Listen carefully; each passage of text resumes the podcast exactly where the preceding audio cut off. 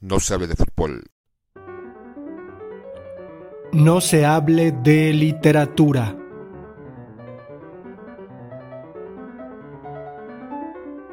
Estadio de noche, Günter Grass.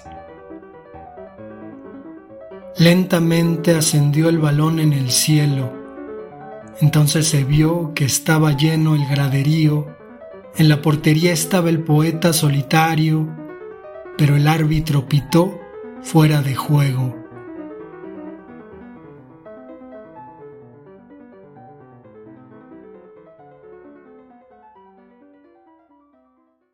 No se hable de fútbol.